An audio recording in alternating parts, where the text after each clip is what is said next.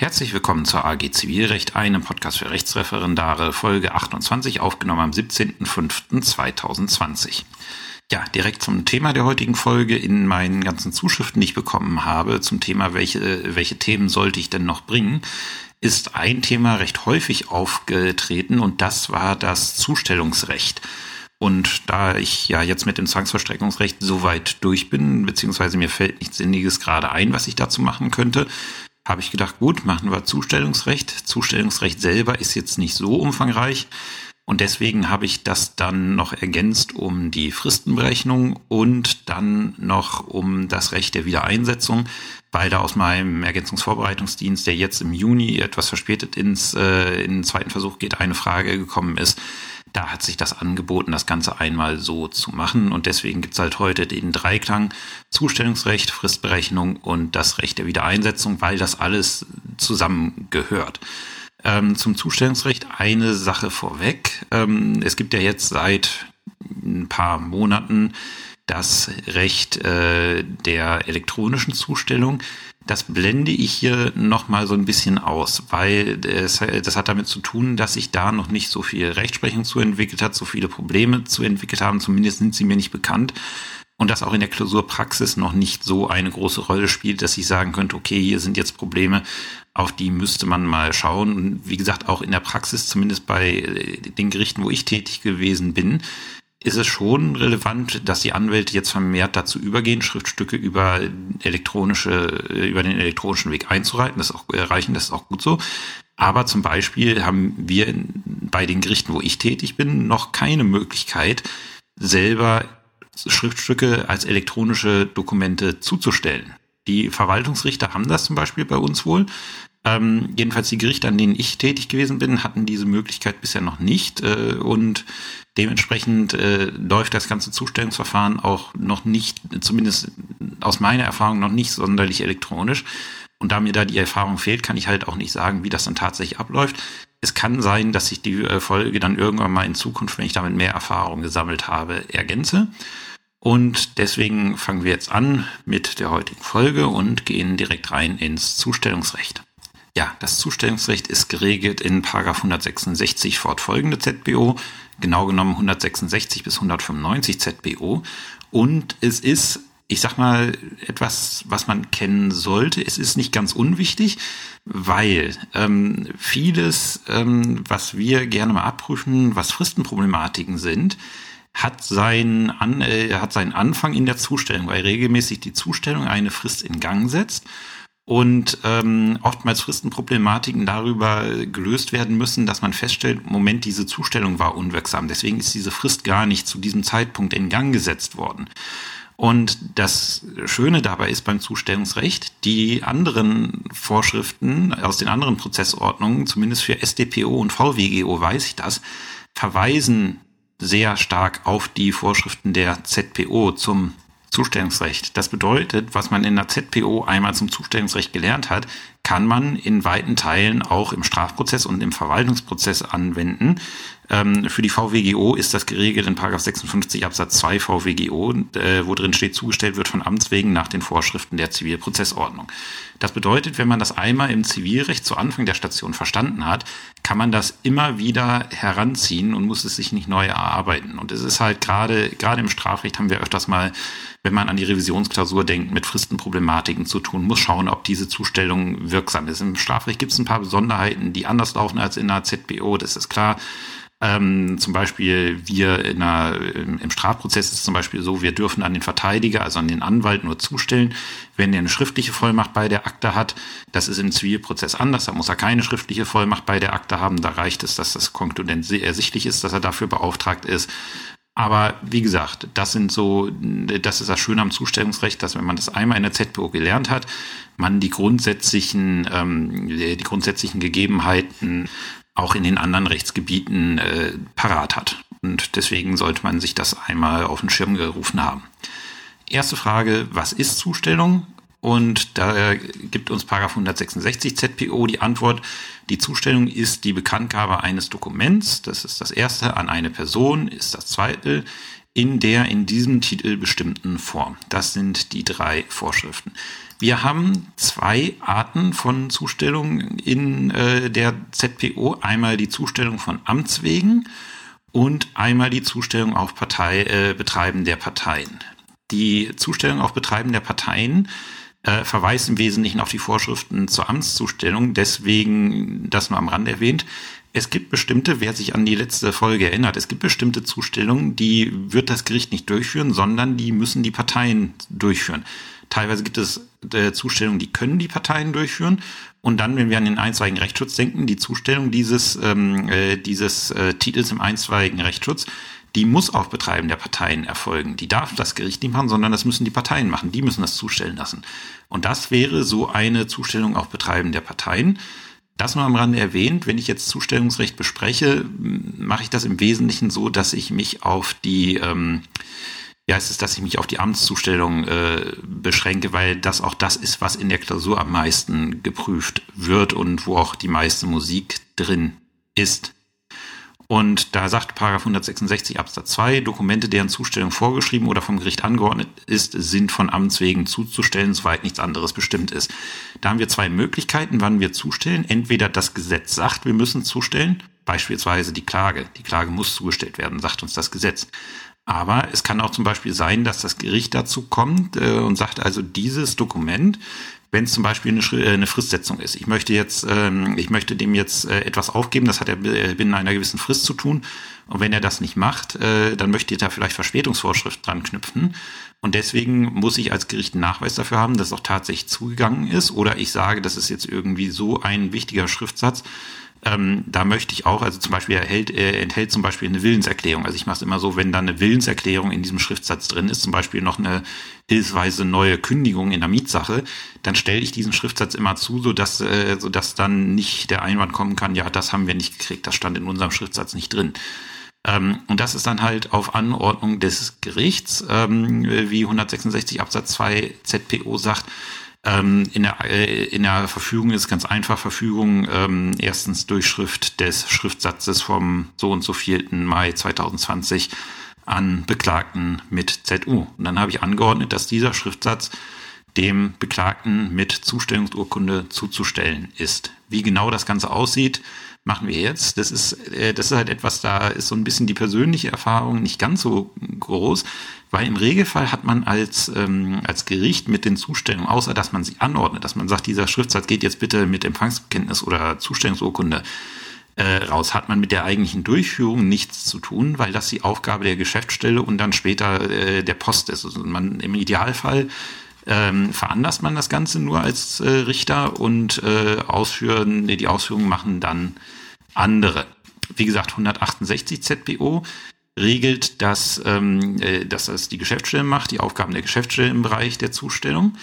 Und wir haben ganz am Anfang des Zustellungsrechts eine Vorschrift, die ganz wichtig ist und die muss man immer im Kopf behalten.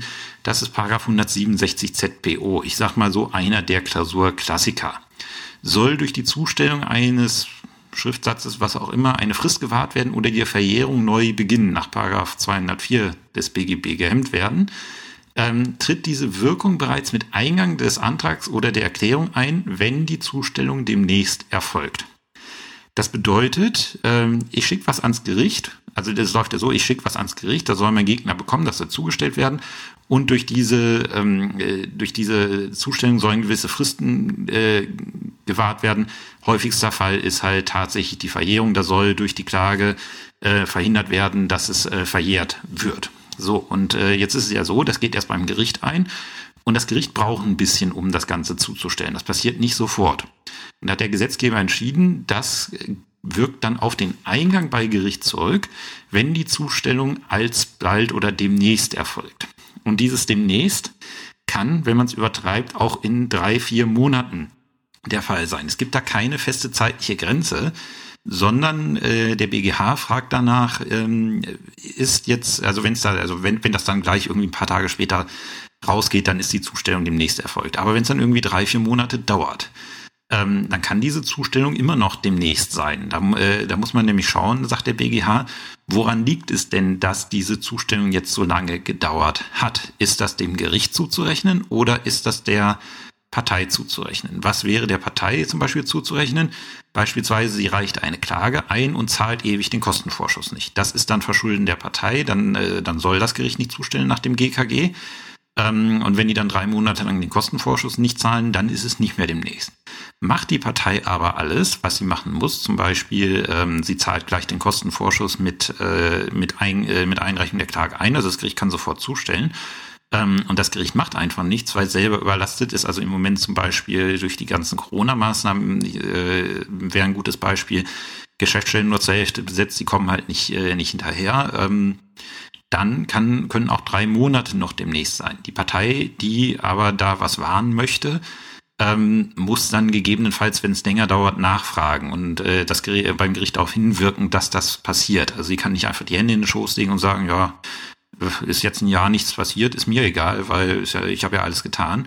Nein, da gibt's dann auch Nachfra äh, Nachfrage und äh, Nachfrageobliegenheiten seitens der Parteien. Interessant ist, welche, ähm, also äh, tatsächlich in der Praxis in der Klausur kommt es am meisten äh, mit der Verjährung zusammen, dass halt eine Verjährungsproblematik in der Klausur ist und dass die Zustellung in verjährter Zeit erfolgt ist, aber der Eingang in unverjährter Zeit und meistens entzündet es sich dann an der Frage demnächst. Ich habe äh, neulich im zweiten Examen eine Examensklausur korrigiert. Da ging es darum, dass in der Klageschrift selber noch eine Anfechtungserklärung äh, enthalten gewesen ist. Und diese Anfechtungserklärung war wohl, wenn man die Zustellung nimmt, war die wohl zu spät. Und einer äh, der Kandidaten schrieb dann rein, ja, hier 167 ZBO, das wirkt zurück. Das hatte die Lösungskizze nicht auf dem Schirm, ich auch nicht. Ich wollte da, ich wollte, ich wollte daran schreiben, ähm, grob falsch, weil 167 gilt nur für Verjährung, so zumindest in meinem Kopf, aber wie gut, dass ich es nicht gemacht habe, sondern gedacht habe, hm, schlag's mal nach. Und tatsächlich, der Kandidat hatte recht. Äh, das gilt zum Beispiel auch für Willenserklärungen, die gewisse Fristen wahren wollen. Zum Beispiel die Täuschungsanfechtung, die innerhalb eines Jahres möglich ist. Da gilt auch die, die Rückwirkung nach 167 ZBO. Da, da, da habe ich dann nicht äh, rangeschrieben, grob falsch, sondern sehr schön erkannt. Das hat dann einige Pluspunkte gegeben, weil der entsprechende Kandidat, die Kandidatin halt aus dem Kopf mehr wusste, als mir jetzt aus dem Kopf bekannt war. Und äh, wie gesagt, wer mal im Zöller nachschauen möchte, die Wirkung von 167 ZPO hinsichtlich der Art von Erklärung ist relativ weitgehend. Und jetzt fängt an, das, also fängt das Gesetz an, aus meiner Sicht ein bisschen unsystematisch zu werden, weil ich die Systematik, die jetzt folgt, also die Anordnung der Vorschriften, nicht so ganz verstehe. Ähm, erstmal vorweg. Die große Frage ist, an wen stellen wir überhaupt zu? grundsätzlich an die Person, die das Schriftstück bekommen soll, was im Regelfall eine unserer Parteien ist, Kläger, Beklagter. Das ist der Grundsatz, an die wollen wir zustellen. Jetzt ist es aber so, das funktioniert nicht immer oder teilweise wollen wir es auch nicht. Deswegen ist es auch möglich, an Vertreter, Bevollmächtigte und Prozessbevollmächtigte zuzustellen. Aber grundsätzlich, das sagt das Gesetz nicht, aber es ist irgendwie so klar, wahrscheinlich ist es so klar, dass das Gesetz deswegen nicht sagt, ähm, äh, ist, ist klar, wir wollen grundsätzlich an die Partei selber zustellen. Und ich habe jetzt mal versucht, eine Systematik für mich reinzubringen in diese 166 fortfolgende. Da bin ich der Meinung, 168 bis, ähm, bis 175 äh, ZPO regelt die Zustellung durch die Geschäftsstelle selber und 176 äh, fortfolgende richtet, äh, äh, regelt dann die Zustellung, wenn die Post mit der Zustellung durch die Geschäftsstelle beauftragt wird. Ähm, das ist so das, wie ich es mir jetzt, als mir das Ganze erarbeitet habe, wie ich es mir jetzt zurechtgelegt habe. Aber ich finde die Vorschriften etwas, etwas arg unsystematisch. So, wie gesagt, wir wollen grundsätzlich, dass ähm, die, an die Partei selber zugestellt wird. Aber zum Beispiel kann es sein, dass wir eine geschäftsunfähige und damit auch prozessunfähige Partei haben. Dann müssen wir nach 170 an den gesetzlichen Vertreter zustellen. Ich kann auch, wenn eine Partei das möchte, nach 171 ZBO an den Bevollmächtigten zustellen. Der muss dann aber eine, äh, eine schriftliche Vollmacht vorlegen können, dass ich an den zustellen kann. Und die dritte Geschichte, und das ist dann die erste, die wir uns mal genauer ansehen wollten, weil unheimlich praxis- und klausurrelevant, die Zustellung an den Prozessbevollmächtigten. Paragraph 172 ZPO. Da steht als erstes drin, in einem anhängigen Verfahren hat die Zustellung an den für den rechtszugestellten Prozessbevollmächtigten zu erfolgen. Das bedeutet, hat die Partei einen, äh, einen Anwalt bestellt, dann muss an diesen zugestellt werden, weil sie hat den nicht umsonst bestellt, dann möchte sie da die Post auch nicht mehr bekommen, sondern die soll der direkt bekommen, weil er ja im Regelfall der ist, der das Verfahren für die Partei führt und deswegen soll er auch ähm, ins, äh, ins Bild gesetzt werden. Ähm, wenn Rechtsmittel eingelegt wird, ähm, dann muss die, äh, dann muss diese Rechtsmitteleinlegung muss den Prozessbevollmächtigten des ersten Rechtszuges äh, zugerecht, äh, zugesandt werden. Wann kann ich an einen Anwalt zustellen? Das ist dann der Fall, wenn der Anwalt prozessbevollmächtigt ist. Also er muss eine Vollmacht für diese Prozessführung haben. Und da äh, gibt es ein Problem, was gerne mal in Klausuren drankommt. Es ist ja so, die Parteien, äh, die Parteien sind ja im Regelfall treffen die sich nicht das erste Mal vor Gericht wieder, sondern die schreiben schon vorgerichtlich untereinander. Und oftmals kommt also der Kläger meint, er hat einen Anspruch, geht zum Anwalt, der Anwalt schreibt den späteren Beklagten an, sagt Zahle und dann geht der Beklagte zum, der spätere Beklagte zum Anwalt und sagt, hier verteidige mich dagegen mal bitte, vorgerichtlich. Und dann korrespondieren die vorgerichtlich und äh, dann geht jetzt der äh, geht jetzt der Kläger her und sagt, mir reicht jetzt, ich erhebe jetzt Klage und gibt in diesem äh, Schriftsatz den Anwalt, der vorgerichtlich korrespondiert hat, an. Diese Zustellung also es ist dann, ist dann die Frage, stellen wir als Gericht dann da hinzu, weil wir wissen ja nicht, ob der bevollmächtigt ist. Da sagt der BGH grundsätzlich ja. Wir stellen, wenn, wenn der Kläger sagt, der hat einen Prozessbevollmächtigten, der Beklagte, dann stellen wir an diesen zu. Und äh, wenn der halt nicht bevollmächtigt ist für den Prozess, dann hat äh, dann hat der Kläger halt das Nachsehen, wenn der Anwalt dann sagt, nee, sorry, ich bin für ich bin nicht für die gerichtliche Vertretung bevollmächtigt, dann hat er das Nachsehen, weil diese Zustellung an den Bevollmächtigten ist dann unwirksam gewesen. Und ähm, jetzt äh, spinnen wir den Fall weiter. Das wird diesem Anwalt zugestellt. Der Anwalt ruft seinen Mandanten an und sagt, hier, ich habe eine Klage bekommen. Soll ich dich auch im Prozess vertreten? Und der, äh, und der Mandant sagt ja. Dann hat er in dem Moment die Prozessvollmacht, aber die Zustellung wird dann erst wirksam in dem Moment, wo die Prozessvollmacht äh, erteilt worden ist, nicht früher. Und die alleinige Tätigkeit im vorgerichtlichen Verfahren lässt keine Schlüsse darauf zu, dass der Anwalt auch für, den, für das gerichtliche Verfahren mandatiert ist. Da kann es Unterschiede geben. Und deswegen, nur weil der Anwalt außergerichtlich korrespondiert, also vorgerichtlich korrespondiert, ich muss aufpassen, dass ich da die Begriffe richtig äh, verwende, wie ich äh, aus den Kommentaren gesehen habe. Ähm, wenn der, nur weil der Anwalt vorgerichtlich korrespondiert, lässt das keinen Schluss auf eine vorhandene Prozessvollmacht zu. Die Prozessvollmacht muss anders als die Vollmacht nach 171 ZBO nicht schriftlich vorliegen. Da reicht schlüssiges Handeln. Zum Beispiel ausreichend wäre es, wenn der Anwalt vorgerichtlich schreibt, für den Fall, dass Sie Klage erheben, bitte ich Sie, mich als Prozessbevollmächtigten zu benennen. Dann gibt er damit zu erkennen, ja, ich wäre, ich bin hier auch für einen eventuellen Prozess bevollmächtigt. Das wäre dann in Ordnung. Ähm, deswegen an dieser Stelle immer genauer schauen. Ich kenne einige Klausuren, wo das problematisiert ist, dass da halt die, äh, die Prozessvollmacht fehlte, führt dazu, dass wenn an diesen Anwalt zugestellt wird, die Zustellung unwirksam ist. Ähm, und da habe ich teilweise schauerliche Sachen gelesen, zum Beispiel halt Sachen, die nicht gehen, wie zum Beispiel, ja, wenn er vorgerichtlich tätig gewesen ist, dann äh, ist zu vermuten, dass da Prozessvollmacht besteht. Nein, ist es nicht. Ganz klar, nein. Ähm, ja, so viel zum 172 ZPO. Jetzt die, ähm, jetzt die Frage, äh, ach ja, noch, noch, eine kleine, noch einen kleinen Schwenker zu 173 ZBO, das ist die Aushändigung an der Amtsstelle. Ähm, das macht man, das macht man so mit Leuten, die schwer, äh, die schwer äh, habhaft zu werden sind. Also ich hatte zum Beispiel einen Angeklagten, wenn ich dem Strafbefehle geschickt hatte, das hat, das hat nie geklappt. Irgendwie aus irgendwelchen Gründen konnte die Post dann nie was zustellen. Ähm, und eines Tages habe ich mitgekriegt, dass der in einer Familiensache da ist. Äh, als Partei, weil er irgendwie einen Sorgerechtsstreit hatte. Und das hatte ich den Morgen gesehen, als ich äh, auf unsere Tagesordnung im Erdgeschoss gesehen habe. Und dann bin ich zu, äh, bin ich zu meinem Geschäftsführer gesagt, hier äh, XY ist heute da beim Kollegen in der Familiensache. Wir haben hier doch noch irgendwie vier Strafbefehle liegen. Äh, einfach mal bitte äh, dem in die Sitzung bringen. So, und dann sind, äh, dann ist meine Geschäftsstelle zu den Kollegen in die Sitzung und hat dann diesem Angeklagten die vier Strafbefehle auf den Tisch gelegt und vermerkt, dass sie ihm die zur Zustellung an Amtsstelle ausgehändigt hat. Und das muss auf dem Schriftstück vermerkt werden, also auf den vier Strafbefehlen und in den Akten. Wenn ich jetzt, und das ist äh, der häufigste Fall, 174 ZBO, wenn ich jetzt an einen Anwalt zustelle, dann mache ich das gegen das sogenannte Empfangsbekenntnis. Ähm, das setzt voraus, dass, äh, dass wir jemanden haben, der aufgrund seines Berufes äh, in einem erhöhten Maße als zuverlässig äh, angesehen werden kann.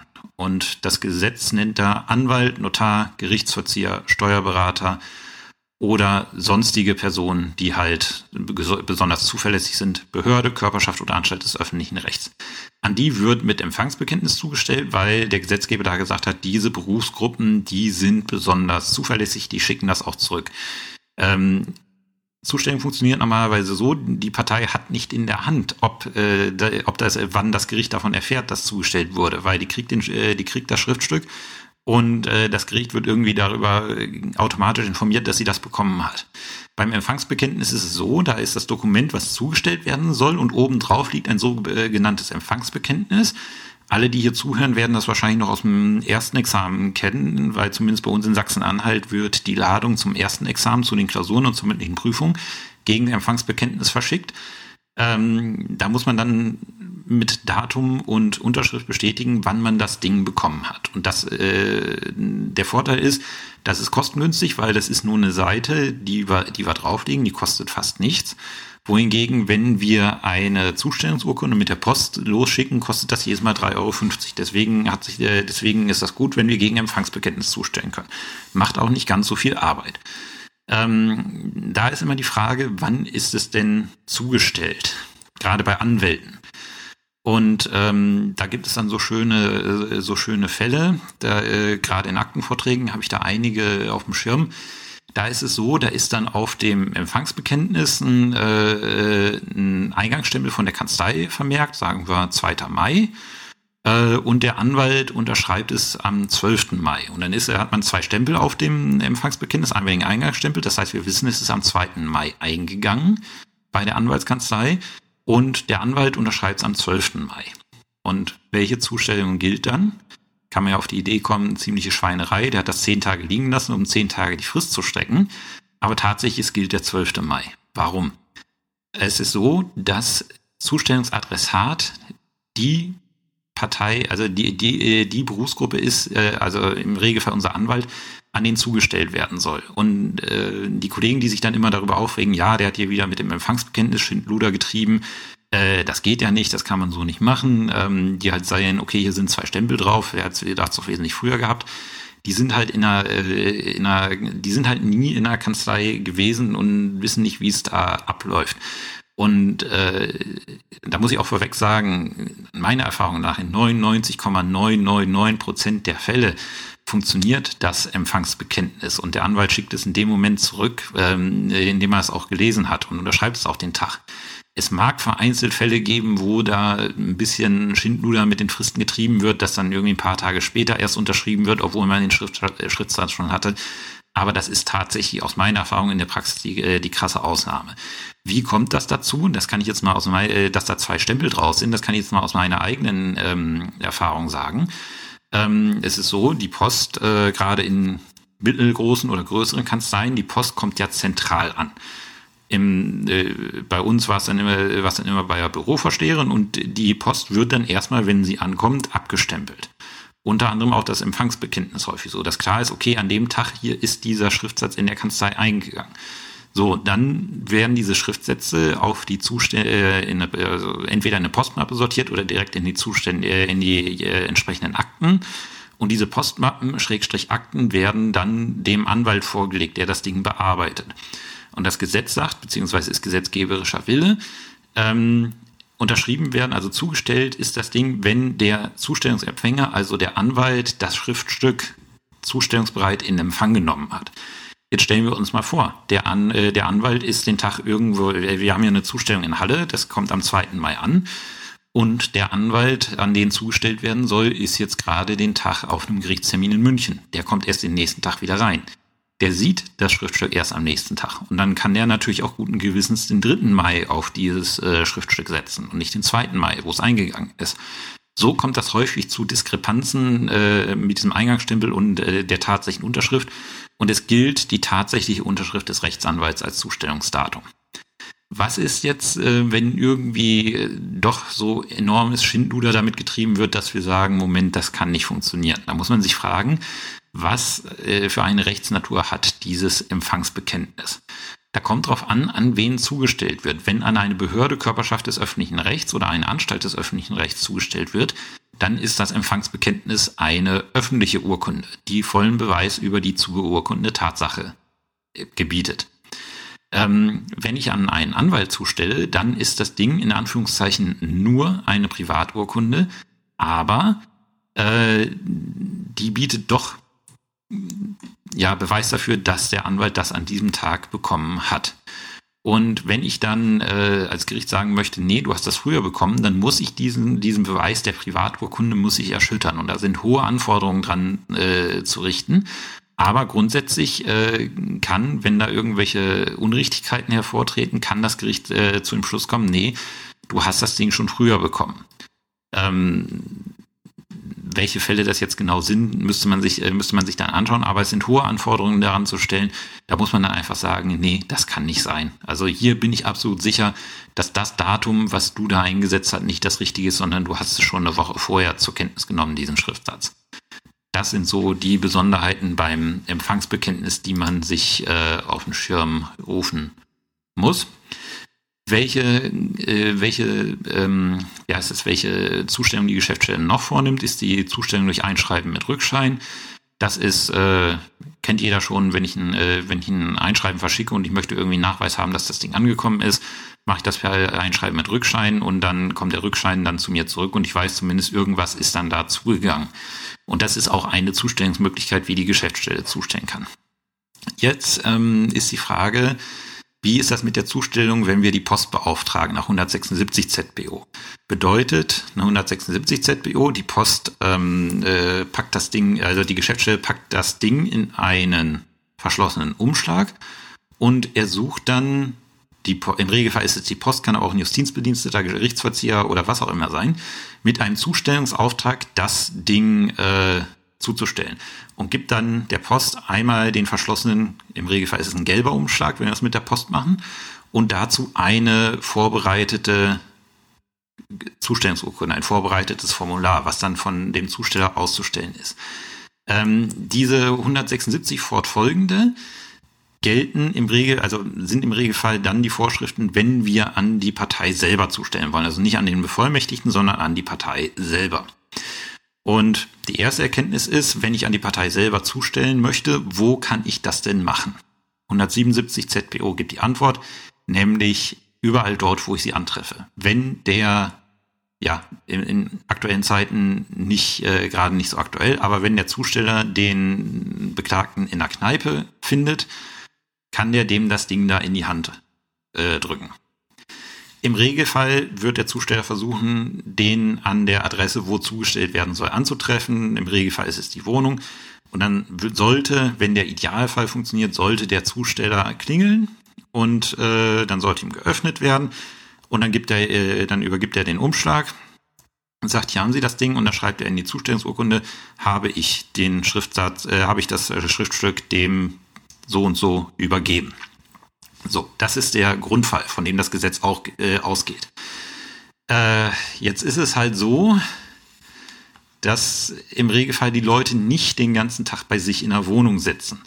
Und tatsächlich die Zustellung in der Praxis, dass tatsächlich die Partei selber angetroffen wird, das ist selten.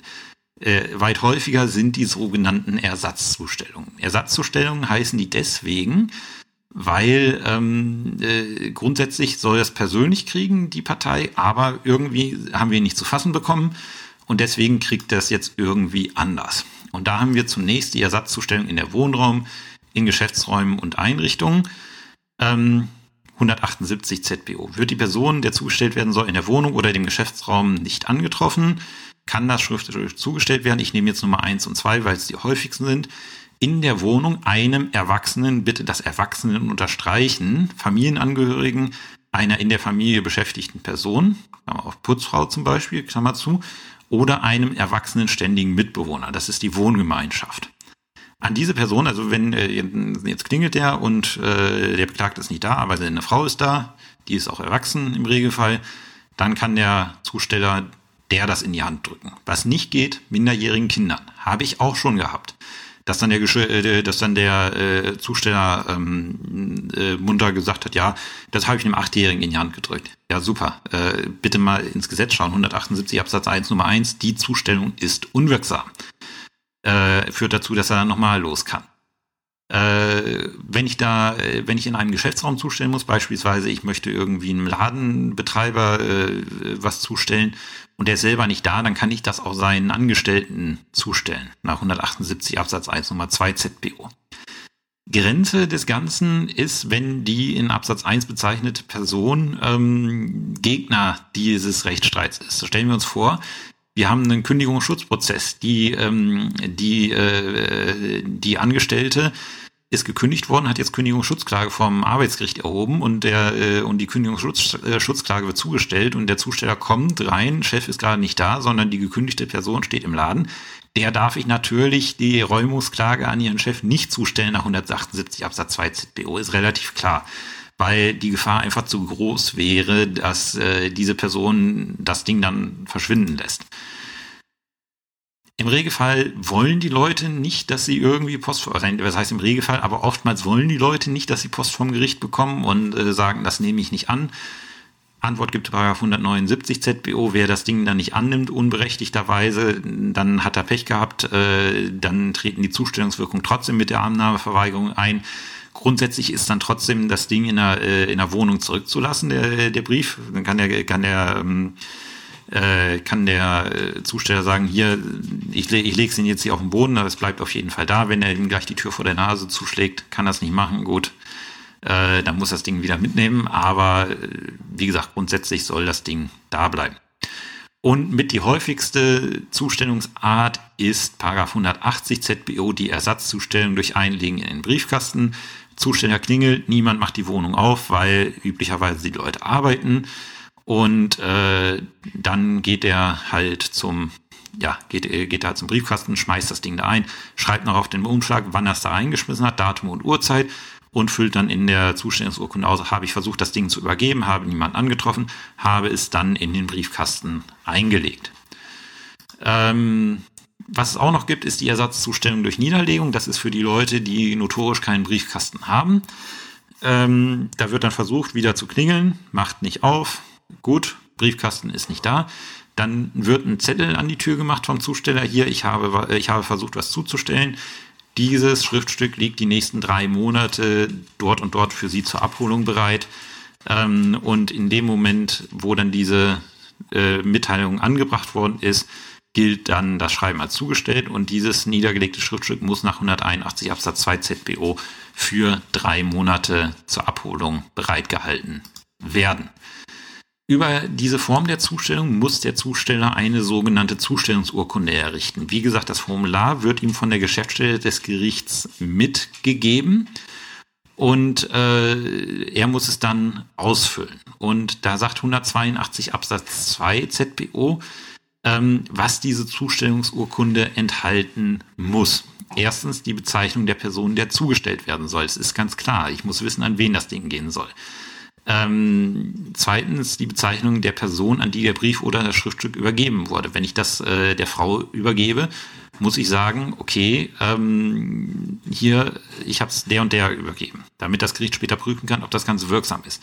Wenn ich an einen, äh, Vertre einen Bevollmächtigten zustelle, jetzt nicht Prozessbevollmächtigter, ist 171 ZBO, die Angabe, dass die Vollmachtsurkunde vorgelegen hat bei 100, äh, Paragraph 171 ZBO, bei dem äh, Bevollmächtigten, der jetzt kein Prozessbevollmächtigter ist, äh, bei den Ersatzzustellungen, warum ich denn, äh, warum ich denn eine Ersatzzustellung mache, zum Beispiel, weil ich denjenigen nicht angetroffen habe, äh, bei Annahmeverweigerung äh, irgendwas und halt dann ähm, die Feststellung, dass äh, der Tag der Zustellung auf dem um äh, Umschlag des zuzustellenden Schriftstückes vermerkt ist Ort und Datum äh, und wenn die Geschäftsstelle das will, auch die Uhrzeit der Zustellung und dann den Namen, Vornamen und Unterschrift des Zustellers. Äh, was man jetzt sieht, da steht nicht drauf, äh, welches Schriftstück denn zugestellt äh, worden ist. Das ist keine Zwangs, äh, also das ist kein Zwangsinhalt der, äh, der Zustellungsurkunde. Also wenn auf der Zustellungsurkunde nicht draufsteht, was zugestellt worden ist, macht das diese Zustellungsurkunde nicht unwirksam, aber ist dann oftmals schwierig festzustellen. Deswegen drucken die meisten Geschäftsstellen oben auf diesen, äh, dieses gelbe Zustellungsformular, jeder wird schon mal gesehen haben, auch die Bezeichnung des Schriftstückes, welches zugestellt worden ist. Dann haben wir jetzt noch mal kurz die ähm, Zustellungen im Ausland. Und die Zustellungen im Ausland sind immer ein bisschen problematisch, weil sie oftmals sehr lange dauern. Ähm, da müssen wir zunächst schauen, wenn wir in der EU zustellen, haben wir es einfach. Dann können wir eine, äh, dann können wir im Rahmen der EU-Zustellungsverordnung zustellen. Da haben die Mitgliedsländer der EU sich einmal geeinigt und gesagt, ja, wir akzeptieren, dass das ihr zustellt und an, in der EU können wir problemlos im Regelfall mit Einschreiben Rückschein zustellen. Was ich nicht vergessen darf, ist, wenn ich im Ausland zustelle, muss ich eine Übersetzung oder sollte ich eine Übersetzung des äh, zuzustellenden Schriftstückes beifügen. Weil die Partei, an die im Ausland zugestellt wird, kann, wenn keine Übersetzung äh, beigefügt ist, kann sie die Zustellung zurückweisen. Und ähm, ich, sag, ich sag den Leuten immer, die bei mir was im Ausland zugestellt haben wollen und äh, sagen, nee, ich will das nicht übersetzt haben. Ja, so können wir machen, aber überlegt euch nochmal, ob ihr nicht doch besser das Geld für die Übersetzung erstmal ausgeben wollt. Im Regelfall weisen die das dann nämlich zurück und dann äh, ist nichts gewesen. Äh, wie ist das mit äh, Mitgliedstaaten außerhalb der EU oder wenn es mit Einschreiben, Rückschein einfach nicht klappt? Das hat man tatsächlich mal. Also gerade zum Beispiel England ist es unheimlich schwer, per Einschreiben mit Rückschein irgendwas zuzustellen. Ich weiß nicht, wieso das äh, da immer so problematisch ist ähm, dann kann ich, äh, und das muss ich auch machen, wenn ich, äh, wie heißt es, äh, wenn ich an, äh, äh wenn ich außerhalb der EU zustelle, dann muss ich im Wege des Rechtshilfeverfahrens zustellen. Und das ist ein kompliziertes Verfahren. Ähm, da bin ich ganz froh, dass ich dann mal reinschreiben kann, Herrn Rechtspfleger, Frau Rechtspflegerin, mit der Bitte um Fertigung des Zustellersuchens. Ähm, das machen dann die Rechtspfleger. Die äh, bereiten dann so ein Zustellersuchen vor. Das geht dann an bestimmte Diploma über die bestimmte diplomatische Vertretung in den jeweiligen Staat. Dann von dort an das dortige Gericht und die laden denen dann vor. Ich habe es jetzt neulich mal in der Schweiz gehabt. Äh, da ging das dann an ein Gericht in Basel und das Gericht in Basel hat den dann vorgeladen, an denen es zugestellt werden soll und der hat das Ding dann, äh, dem ist das dann vom Gericht übergeben worden und dann kriegt man vom Gericht ein Protokoll, dass das Ganze passiert ist. Ist unheimlich komplex, aber auch nicht wirklich, ähm, aber auch nicht wirklich äh, examensrelevant. Also eine, eine Auslandszustellung habe ich noch nie gesehen in einer, äh, in einer Klausur. Was es noch gibt, ist die Zustellung durch Aufgabe zur Post 184 ZPO. 184 Absatz 1 ZBO ist noch im Zusammenhang mit, den, mit der Auslandszustellung. Da kann ich dann einer Partei, die im Ausland ist, kann ich dann, äh, kann ich dann aufgeben, dass sie im Inland einen Zustellungsbevollmächtigten zu äh, benennen hat, damit ich halt nicht jedes Mal was ins Ausland zustellen muss. Ähm, und wenn sie das nicht tut, dann kann ich halt Schriftstücke dadurch zustellen, dass äh, ich ihr einfach die Sachen zur Post gebe. Dass ich dann sage, okay, ich verschicke das, vermerkt bitte, wann das Ding äh, zur Post gegangen ist und äh, dann brauche ich halt keinen gesonderten Zustellnachweis mehr für dieses Schriftstück. Zu guter Letzt die Leute, bei denen gar nichts mehr funktioniert. Das ist die sogenannte öffentliche Zustellung. Das sind im Regelfall die Leute, die untergetaucht sind, die halt äh, keinen festen Wohnsitz haben, die wir einfach nicht anders kriegen. Da ist es dann so, ähm, wenn wir unbekannten Aufenthaltsort haben oder zum Beispiel bei juristischen Personen, äh, die ihrer Pflicht äh, nicht nachkommen, ihre zustellungsfähige Adresse beim Handelsregister anzumelden, ähm, dann kann ich unter Umständen öffentlich zustellen. Und das ist dann so, da muss dann die Partei, die das zugestellt haben möchte, das beantragen und das Gericht genehmigt das dann. Das macht einen Beschluss, dass die öffentliche Zustellung äh, genehmigt wird. Und dann wird beim Gericht unten an so einem großen Anschlagbrett mitgeteilt, Achtung, Herr, Frau so und so, hier ist eine Klageschrift, die Ihnen, zuge äh, die Ihnen zugestellt wird. Die können Sie in Zimmer XY abholen. Und die Zustellung gilt als bewirkt, wenn, na, wenn diese Bekanntgabe einen Monat gehangen hat. 100 äh, ergibt sich aus 188 ZPO, wann das dann zugestellt worden ist.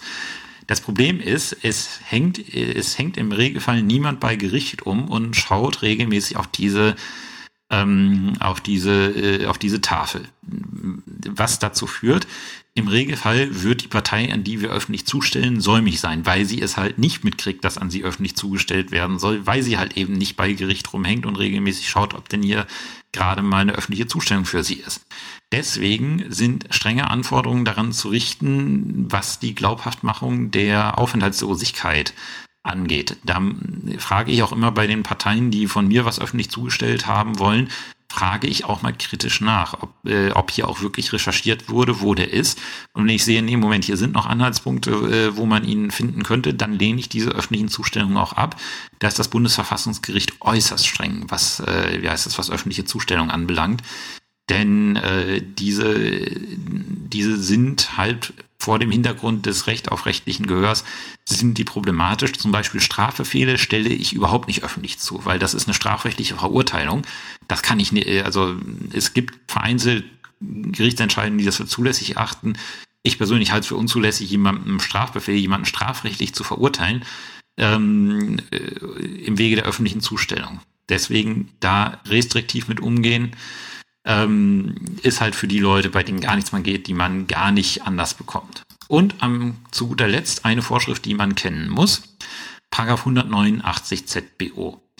Wenn irgendwas mit der Zustellung schiefläuft, zum Beispiel der Anwalt hatte keine Prozessvollmacht oder man hat es dem Achtjährigen in die Hand, äh, in die Hand gedrückt als Ersatzzustellung oder äh, man hat das in den falschen Briefkasten eingeworfen. Auch das kommt vor. Der Zusteller schmeißt in den falschen Briefkasten. Fehlerhafte Ersatzzustellung. Ähm, hat der Gesetzgeber gesagt, okay, wenn was schiefgelaufen ist, in weiser Voraussicht hat er erkannt, dass halt auch viel schieflaufen kann, ähm, dann ist es so, dass, äh, dass diese Zustellung, dieser Zustellungsmangel geheilt wird, in dem Moment, wo die, äh, wo die Person, an die zustell, zugestellt werden sollte, tatsächlich Kenntnis von dem Dokument erhält. Also in dem Moment, wo die Partei weiß oder das Ding in der Hand hat, zum Beispiel weil sie es im Zimmer des Achtjährigen drei Monate später gefunden hat oder weil der Anwalt, der keine Prozessvollmacht hatte, es an sie weitergeleitet hat, in dem Moment, wo sie das Ding tatsächlich in der Hand hat, gilt die Zustellung als geheilt nach 189 ZBO. Bitte immer an diese Vorschrift denken, wenn ihr feststellt, dass eine Zustellung unwirksam gewesen ist, dann immer dran denken, dass da die Heilungsmöglichkeit nach 189 ZPO besteht. So viel zum Zustellungsrecht. Was sich beim Zustellungsrecht immer anschließt, ist die Fristenproblematik, weil wir ja im Regelfall etwas zustellen, um eine Frist in Gang zu setzen. Also das Urteil stellen wir zu, damit die Rechtsmittelfrist in Gang gesetzt wird. Die Klage stellen wir zu, damit die Klage äh, Erwiderungsfrist in Gang gesetzt wird oder die Frist zur Verteidigungsanzeige, wenn wir im schriftlichen Vorverfahren sind. Die Klageerwiderung stellen wir zu, weil wir im Regelfall eine Frist zur Replik setzen. Also wie gesagt, alles, was Zustellungen sind, sind im Regelfall Momente, durch die Fristen in Gang gesetzt werden. Und deswegen ist es ganz logisch, dass wir uns einmal kurz anschauen, wie die Fristen berechnet werden. Ähm, Paragraph 221 ZBO gibt uns ein, für Zivilprozessual eine Sondervorschrift, der, die den Fristbeginn ähm, äh, bestimmt. Der Lauf einer richterlichen Frist beginnt, sofern nicht bei ihrer Fristsitzung ein anderes bestimmt wird, mit der Zustellung des Dokuments, in dem die Frist festgesetzt ist und wenn es einer solchen Zustellung nicht bedarf, mit der Verkündung der Frist. Aber wie gesagt, im Regelfall der erste Fall, Frist beginnt mit der Zustellung. Und ähm, dann die eigentliche Fristberechnung. Da gibt es die Regelung in 222 ZBO. Ähm, Absatz 1 sagt, für die Berechnung der Fristen gelten die Vorschriften des bürgerlichen Gesetzbuches. Absatz 2, sehr wichtig zu beachten, fällt das Ende einer Frist auf einen Sonntag, einen allgemeinen Feiertag oder einen Sonnabend. So endet die Frist mit Ablauf des nächsten Werktages. 222 Absatz 3 sind Fristen, die nach Stunden besetzt sind, aber im Regelfall setzt man keine Stundenfristen. Das ist äußerst selten, habe ich sehr selten gesehen.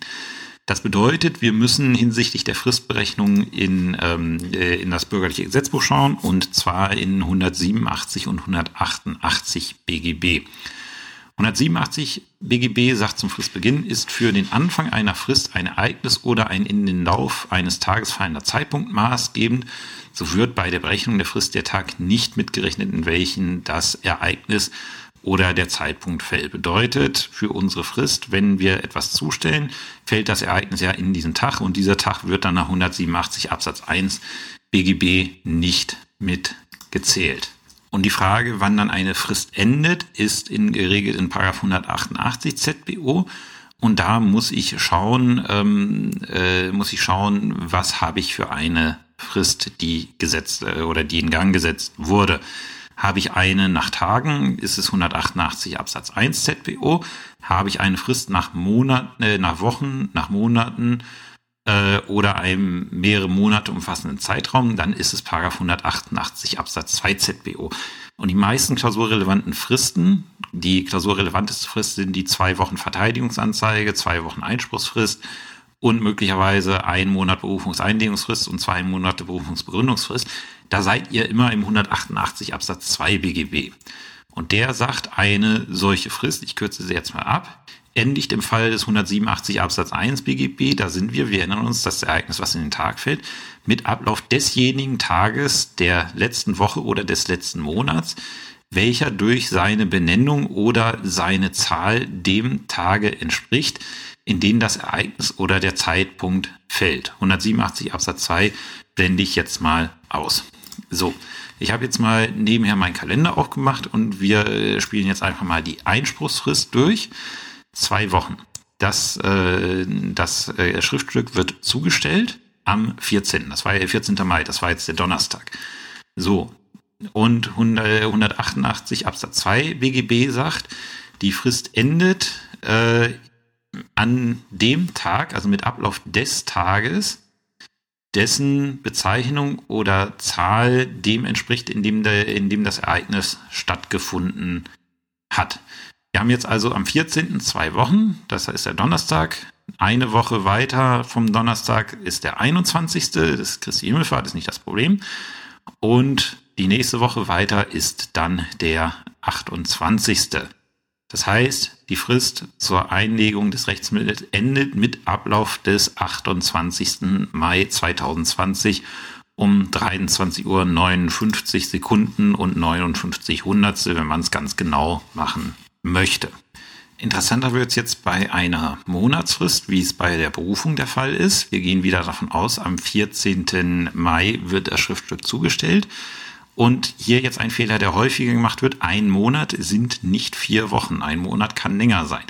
Weil das Gesetz sagt, die Frist endet mit dem Tag, der äh, durch seine Benennung oder seiner Zahl dem Tag entspricht, in den das Ereignis oder der Zeitpunkt fällt, ähm, wo zugestellt worden ist. Also wir haben eine Zustellung am 14 äh, Mai 2020 und die Fristende wäre dann der 14. Juni 2020, das Fristende. Also mit Ablauf des 14. Juni 2020, also 14. Juni 2020, 23 Uhr 59, 59, 59 wäre noch fristwarnend. Ab 24 Uhr wären wir dann schon im 15. Jetzt haben wir die Besonderheit, wer gerade im Kalender mitverfolgt, haben wir hier tatsächlich die Besonderheit, deswegen habe ich den Fall auch tatsächlich so gewählt, dass der 14. Mai 2020 ein Sonntag ist. Und da gilt dann Paragraph 222 Absatz 2 ZPO, ähm, der sagt, dann fällt es auf den nächsten Werktag und der nächste Werktag ist dann halt der Montag drauf. Das wäre der 15.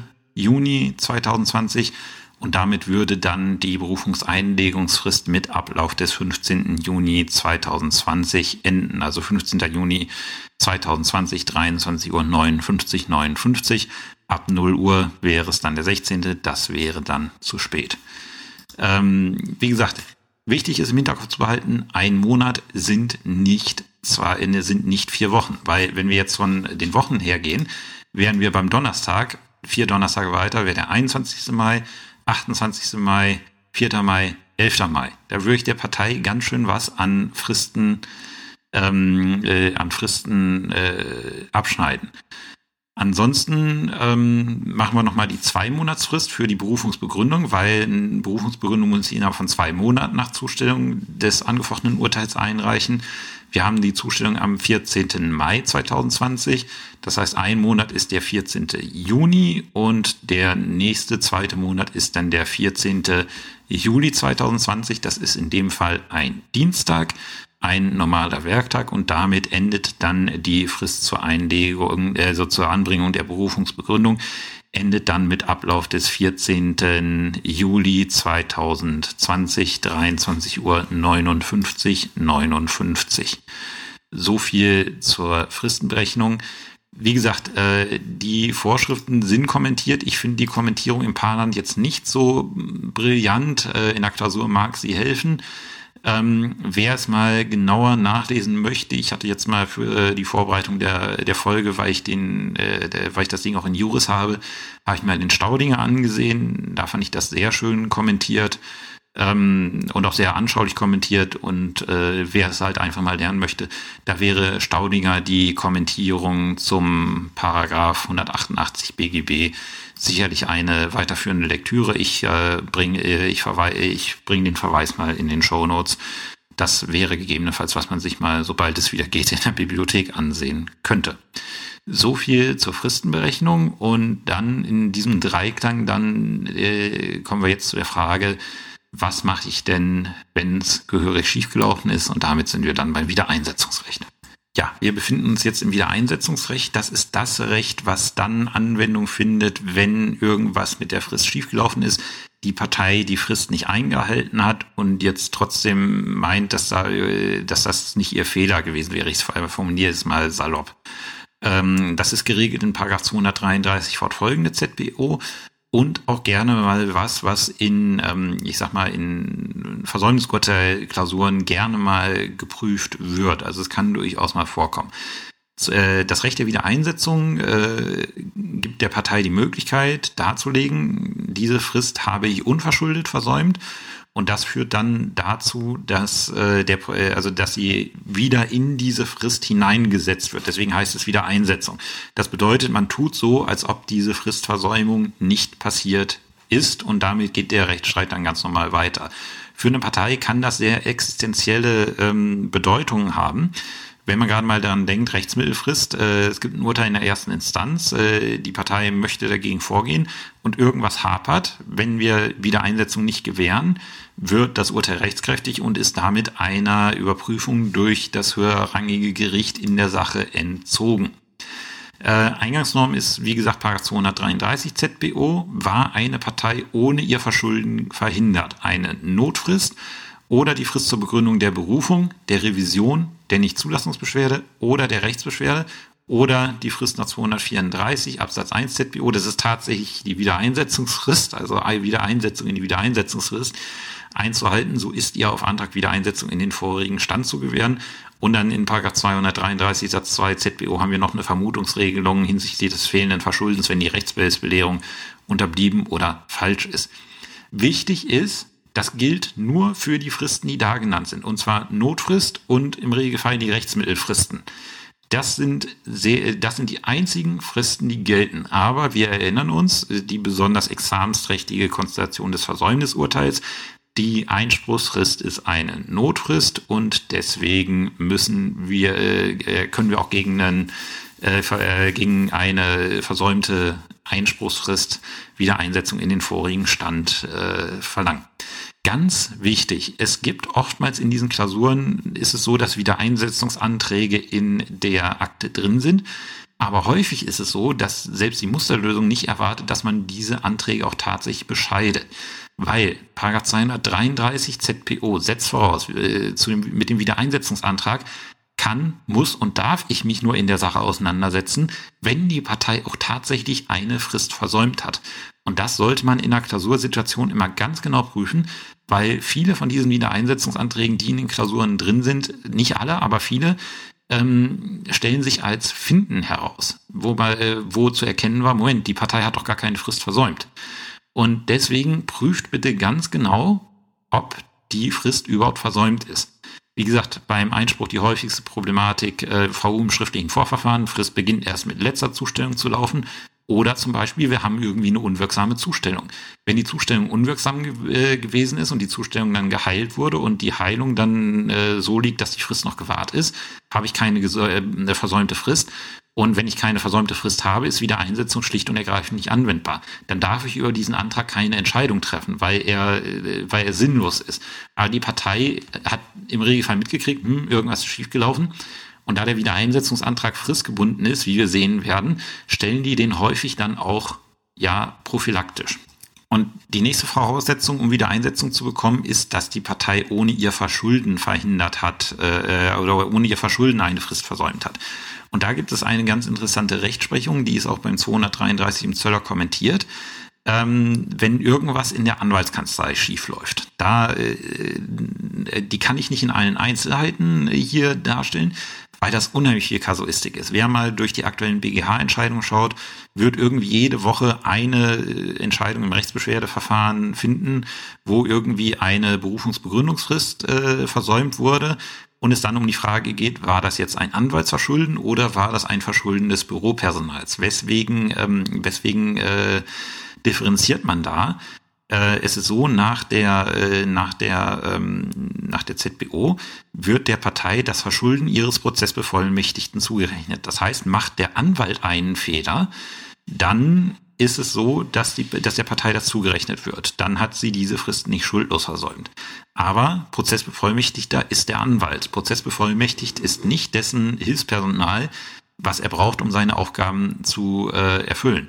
Das bedeutet, wenn die Frist aufgrund eines Verschuldens des Büropersonals des Anwalts versäumt wird, fehlt es an einer Zurechnungsvorschrift äh, und dementsprechend wird der Partei dieses Verschulden nicht zugerechnet. Dann ist es für sie unverschuldet. Die große Abgrenzungsfrage ist dann immer, ist es ein wirklich ein Büroversehen des Anwalts? Dann wird immer, wird immer versichert, ja, diese Angestellte habe ich schon seit Jahren, die ist gut ausgebildet, die überwache ich auch regelmäßig und es ist noch nie ein Fehler passiert. Ähm, wenn das tatsächlich so ist, dann ist es ein, ähm, dann ist es ein, wirklich ein Versehen des Büropersonals. Aber davon abgrenzen muss ich immer die Frage, ähm, ist es nicht vielleicht doch ein Organisationsverschulden? Hat der Anwalt seinen Betrieb so schlecht organisiert, ähm, dass, äh, dass, man, äh, dass man sagt, okay, äh, du hast hier so schlecht organisiert, und der Grund, weswegen es hier nicht geklappt hat, ist, dass seine Organisation fehlerhaft war. Dann ist es ein Verschulden seine, des Anwalts, dass er seinen Betrieb nicht richtig organisiert hat und damit wird es dann der Partei wieder zu, äh, zugerechnet. Damit setzt sich der BGH äh, tagtäglich auseinander, äh, wenn man mal durch die Entscheidungen schaut. Äh, ich sag mal, häufiger als man sich das wünschen würde, sind da solche Entscheidungen im Rechtsbeschwerdeverfahren drin, wo irgendwas äh, schiefgelaufen ist. Ähm, das ist auch eine Problematik, die ich, äh, die ich in einer meiner Examensklausuren hatte. Da war es aber relativ deutlich, da stand dann im Sachverhalt drin, ja, ähm, es ist bekannt, dass, äh, also es war eine Anwaltsklausur und äh, da war irgendwie ein Aktenvermerk drin. Ja, es ist bekannt, dass diese, äh, dass diese Büroangestellte in den letzten sechs Monaten schon achtmal irgendwelche Fristen nicht gewahrt hat äh, und dass das dem Anwalt auch bekannt war, in dem Moment ist es, in dem Moment ist es ganz klar ein Organisationsverschulden, weil er eine Bürokraft duldet, die offensichtlich, äh, die offensichtlich nicht zuverlässig ist. Äh, wie gesagt, ich kann das nicht in allen Einzelheiten, weil es auch wirklich so unheimlich viel Kasuistik zu der Problematik gibt. Also äh, wenn man mal die Obersätze liest, die der BGH da reinschreibt, ich schaue mal, ob ich da so eine exemplarische äh, Entscheidung finde ähm, das ist jedes Mal, ja, ist jedes Mal recht, äh, recht heftig, was, äh, was da an Rechtsprechung zu gibt. Denkt halt dran, in dem Moment, wo irgendwie was mit der, äh, mit der äh, Angestellten ist, Anwaltsverschulden, äh, Büropersonalverschulden oder Organisationsverschulden. Das ist dann was, das muss dann kommen. Und im Zweifelsfall dann halt in 233 ZPO nachschauen. Wenn ich jetzt feststelle, okay, die Partei hat tatsächlich eine Frist versäumt, und möchte jetzt eine, ein Wiedereinse oder hat, und hat jetzt einen Wiedereinsetzungsantrag gestellt.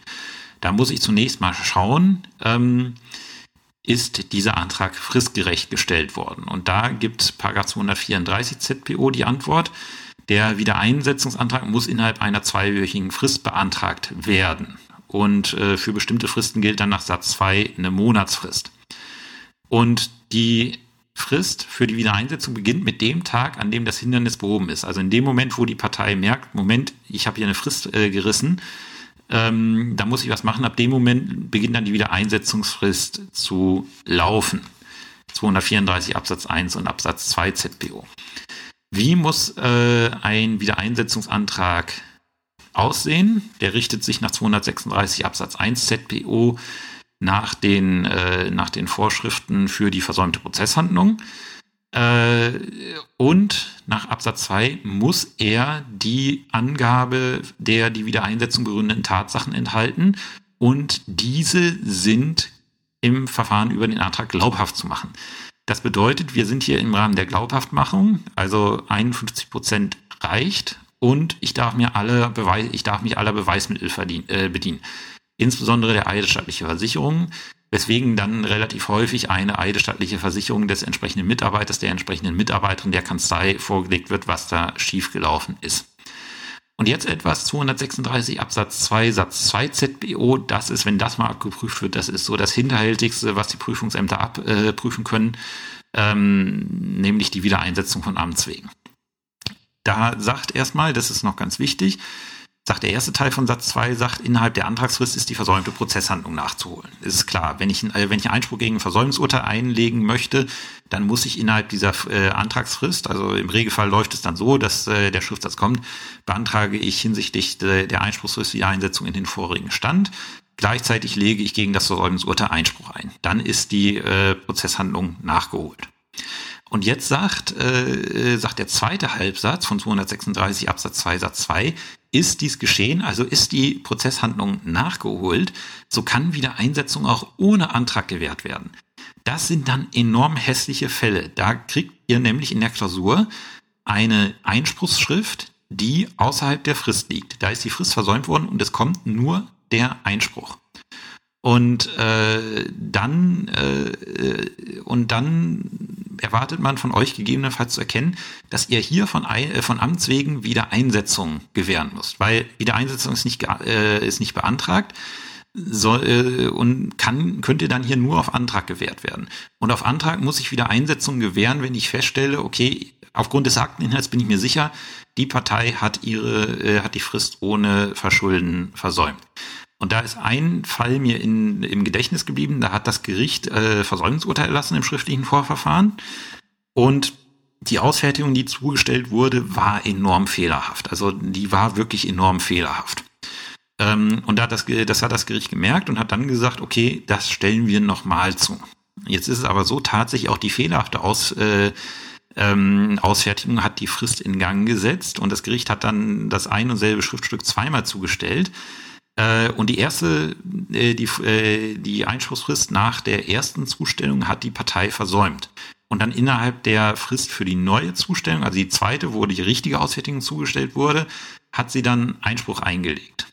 Und da ist es dann so, da war die Lösung tatsächlich ein Wiedereinsetzung, äh, Wiedereinsetzung von Amtswegen, weil das Gericht durch die Zustellung von zweimal derselben Ausfertigung selber irgendwie mit, äh, Schindluder mit den Fristen getrieben hat und die Partei davon ausgehen konnte, okay, das Gericht selber geht wohl davon aus, dass die erste Zustellung unwirksam gewesen ist, was sie nicht war.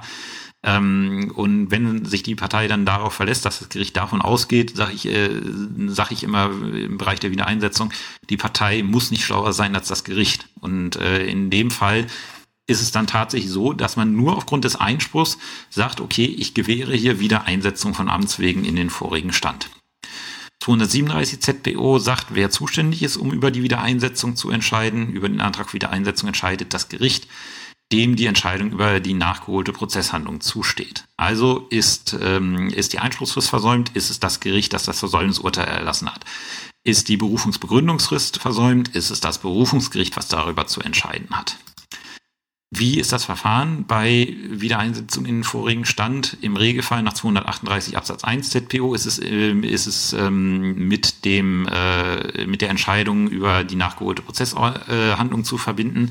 Bedeutet äh, für euch bei einem Versäumnisurteil wird man im Regelfall mit dem Endurteil zusammen die Entscheidung über die äh, Wiedereinsetzung treffen. Ähm, man kann es auch gesondert machen. Das bietet sich an, um bestimmte, äh, um die Frage aus dem Streit zu stellen, ob jetzt der, ob jetzt hier weiter zur Sache verhandelt wird oder nicht.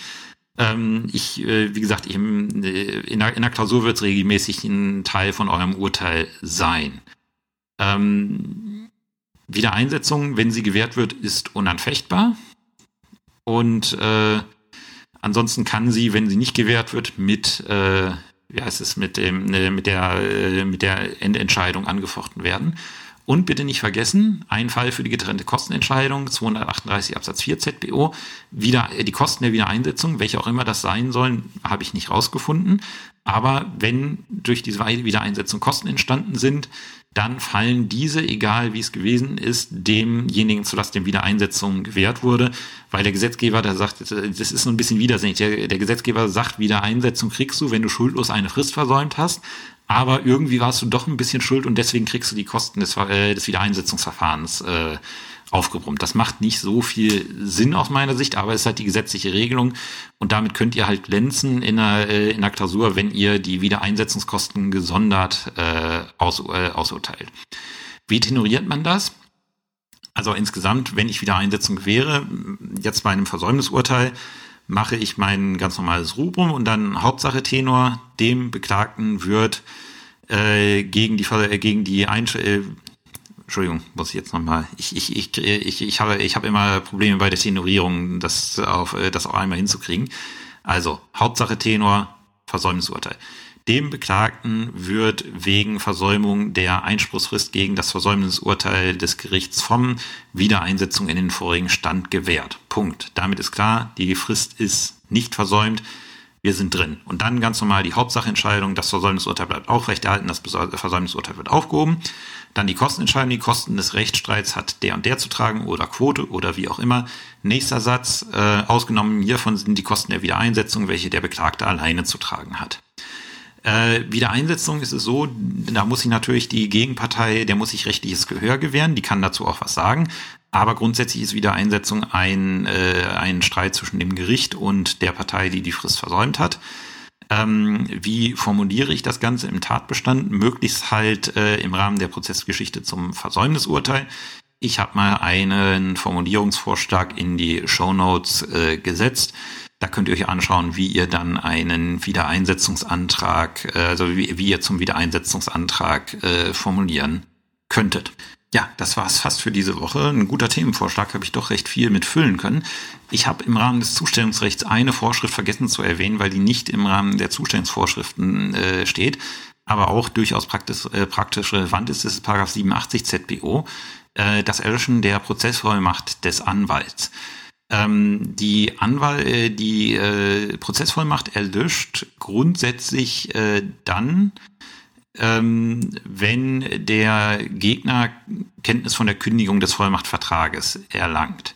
Das bei den Amtsgerichten so. Aber in Anwaltsprozessen, 87 Absatz 1, zweiter Halbsatz, äh, erlöscht die Vollmacht erst dann, wenn sich ein neuer Anwalt bestellt.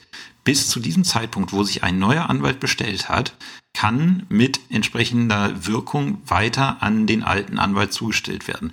Es kommt dann häufig vor, dass, äh, dass ich dann noch Sachen zustelle und dann vom Anwalt zurückkomme, ja, schicke ich zurück, bin doch gar nicht mehr äh, Vertreter, deswegen schreibe ich schon immer in meine Verfügung rein, unter Hinweis auf Paragraph 87 Absatz 1 zweiter Halbsatz ZBO. Der muss die Sachen noch weiterhin äh, für die Parteien in Empfang nehmen und halt auch die Zustellung äh, bescheinigen, wenn ich am Landgericht unterwegs bin. Was insofern sehr schön ist, weil am Landgericht muss ich mich damit erst auseinandersetzen, wenn dann tatsächlich ein neuer Anwalt kommt, dann darf ich natürlich an den alten nicht mehr zustellen. So, das war's für diese Woche. Ich hoffe, ähm, Zustellungsrecht ist klar geworden. Wie gesagt, äh, das ist gerade, wenn man interdisziplinär denkt, ist es eine sehr wichtige Rechtsmaterie, die gewissermaßen aus dem FF sitzen sollte. Und ich hoffe, ich habe euch ein bisschen, äh, ja, ein bisschen Ideen gegeben, was ihr euch da genau anschauen könntet und wo so die Probleme liegen. Dann würde ich sagen, bis zur nächsten Woche. Bis dahin, habt eine schöne Zeit. Tschüss.